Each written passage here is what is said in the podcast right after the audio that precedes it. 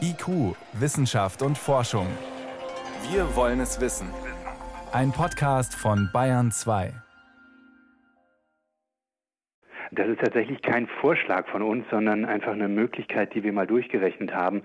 Und das ist tatsächlich eine furchtbare Sache, das zu tun, weil die Antarktis ist der einzige Platz auf der Erde, der einzige Gebiet auf der Erde, was vollkommen unberührt ist vom Menschen.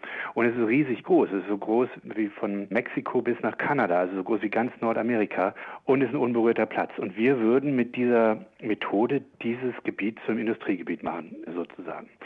Das haben wir überhaupt nur durchgerechnet, weil, und das sind sich viele Leute nicht bewusst, selbst wenn wir das Pariser Klimaabkommen einhalten, wir fünf Meter Meeresspiegelanstieg kriegen auf langen Zeitskalen. Nicht in diesem Jahrhundert, aber in den nächsten Jahrhunderten. Das ist und erschreckend und deswegen sind natürlich solche technischen Möglichkeiten durchaus attraktiv. Das klingt ja toll, wenn ich sage, ich kann da was beschneien und dann kann ich das vielleicht aufhalten oder bremsen. Auch wenn es absurd klingt, können Sie kurz noch mal skizzieren, was für einen Aufwand das bedeuten würde, wenn Sie sagen, wir machen daraus ein Industriegebiet? Das ist tatsächlich ein immenser Aufwand. Da müssten Sie ein Gebiet, das so groß wie Costa Rica ist, beschneien. Und zwar so stark beschneien äh, mit Schneekanonen, dass Sie mehrere Meter bis zig Meter dort Schnee draufbringen, damit Sie den Eisschild wieder runterdrücken.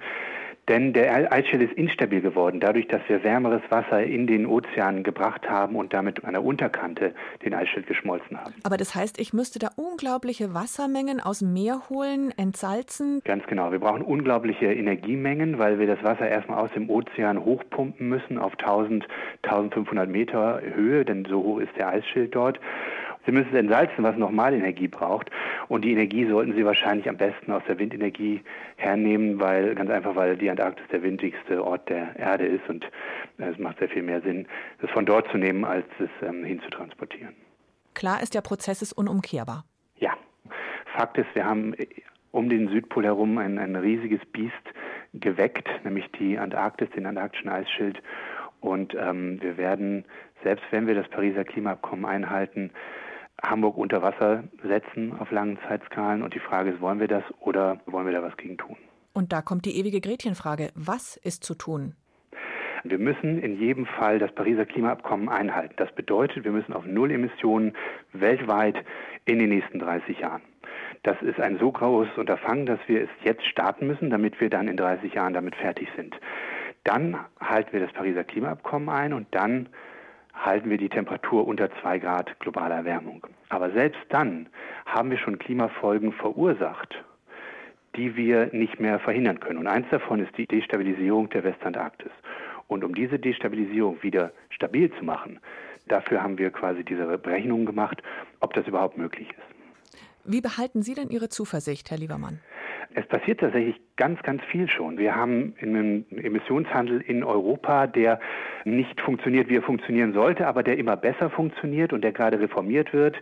Wir haben die große Bewegung in der Gesellschaft gehabt, die gesagt hat, jetzt ist Schluss. Das kam von den Kindern, aber ist natürlich in die Gesellschaft weitergetragen worden und hat jetzt eine Wahl entschieden ähm, auf der europäischen Ebene. Wir haben Zeichen wie zum Beispiel, dass vor anderthalb Jahren hat China gesagt, sie werden in naher Zukunft den Verbrennungsmotor verbieten. Daraufhin ist die Automobilindustrie in Deutschland unruhig geworden und ich zum Beispiel habe fünf Vorträge in Berlin gehalten bei der Automobilindustrie zum Klimawandel. Es passiert tatsächlich eine ganze Menge weltweit.